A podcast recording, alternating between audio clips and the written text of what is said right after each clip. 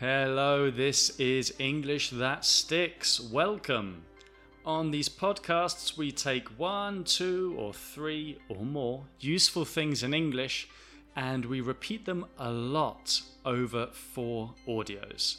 The idea is that after four audios and lots of repetition, these things stick. It sticks. And this means that you remember it or them forever. We also teach you lots of other interesting and useful things too. We use universal and useful English that will help you communicate all over the world in English. Now, this first audio is the general explanation. And what are we looking at in these audios? We are looking at to want someone to do something, to ask someone to do something, and to tell someone to do something.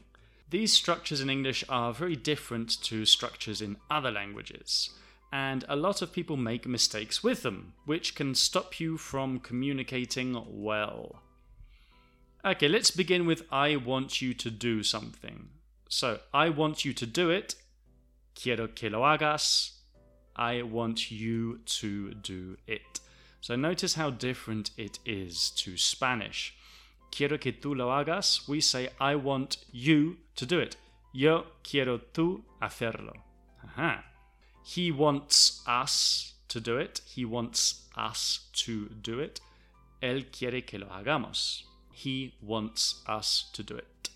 He wants us to do it. Notice the infinitive, to do. And notice the pronouns we use. I want you to do it. I want him to do it. I want her to do it. I want us to do it. I want them to do it. Or I want Simon to do it. The same happens with ask. Él me está pidiendo que lo haga he is asking me to do it. Él siempre me pide que lo haga. He always asks me to do it. He always asks me to do it. And to tell someone to do something.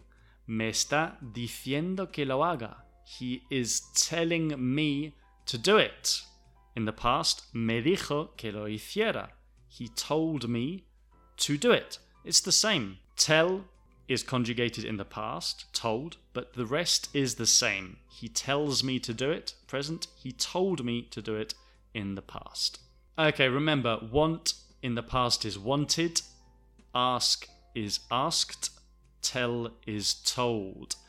And asked is interesting. It's difficult to say asked, asked. The trick is to reduce how much you say it's more important to say the t. So it's better to say asked. Here I'm not even saying the k. A lot of natives do not pronounce the k. I asked, I asked him, asked. Or sometimes we pronounce it very little. I asked him, I asked him. It's very small. So remember that t is more important because this tells us it is the past. Right, let's hear some common mistakes. So if you say, I want that you do it. No, that is wrong. The correct way is. I want you to do it. Yes, that is better. So remember, we don't say, I want that you do it. We don't say, I am asking that you do it. We say, I want you to do it. I am asking you to do it. Forget that for the moment. Okay, and now with ask. He's asking me that I go. Ouch. No, the right way is. He's asking me to go. Yes, much better, much better. And the same mistake happens with tell. Be careful, do not say, He is telling me that I go. No, you have to say, He is telling me to go. Also, we have negatives. He doesn't want us to help. She isn't asking me to do anything. He isn't telling me to go there. So it's just with the negative or interrogative. Do you want me to go there? Is he telling you to do something? Is she asking you to go there? Okay, now let's get interactive. We are going to do the sentence builder. I am going to give you short sentences and you will repeat after me.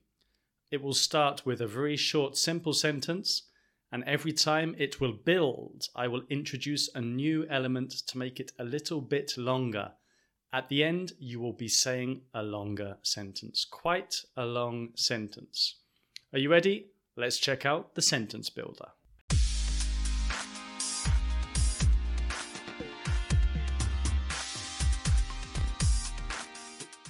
Okay, so repeat after me. I want you to study. I want you to study English. I want you to study a lot of English. I want you to study a lot of English every day. Good. Okay, now with tell. Let's go. He is telling me to go. He is telling me to go to London. He is telling me to go to London on business. He is telling me to go to London on business next week. Excellent. And finally, with ask. Let's go. She asked me to talk. She asked me to talk about work. She asked me to talk about my work. She asked me to talk about my work problems. She asked me to talk about all my work problems. Excellent, good stuff. I hope you managed it. I hope you did it. It's quite a challenging section. Okay, good. Now you can relax. In this next section, we're going to look at lots of examples in context, well, in different contexts.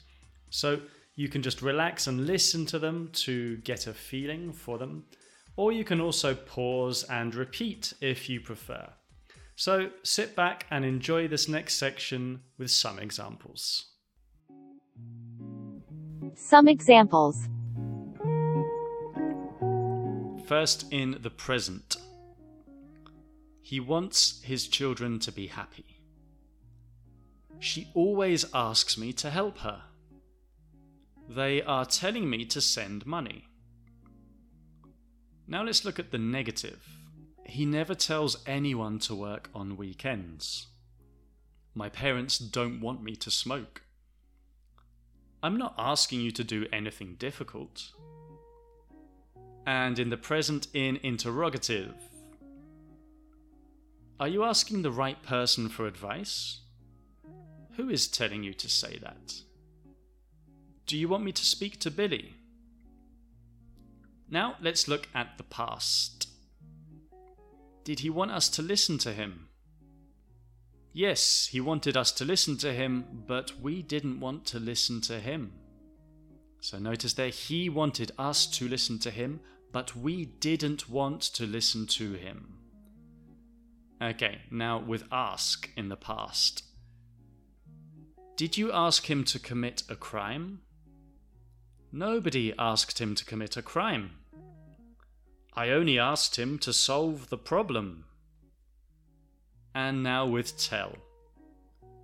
Did you tell your friend to eat less? She's really sad. No, I didn't tell her to eat less. Yes, she did. She told her to eat less.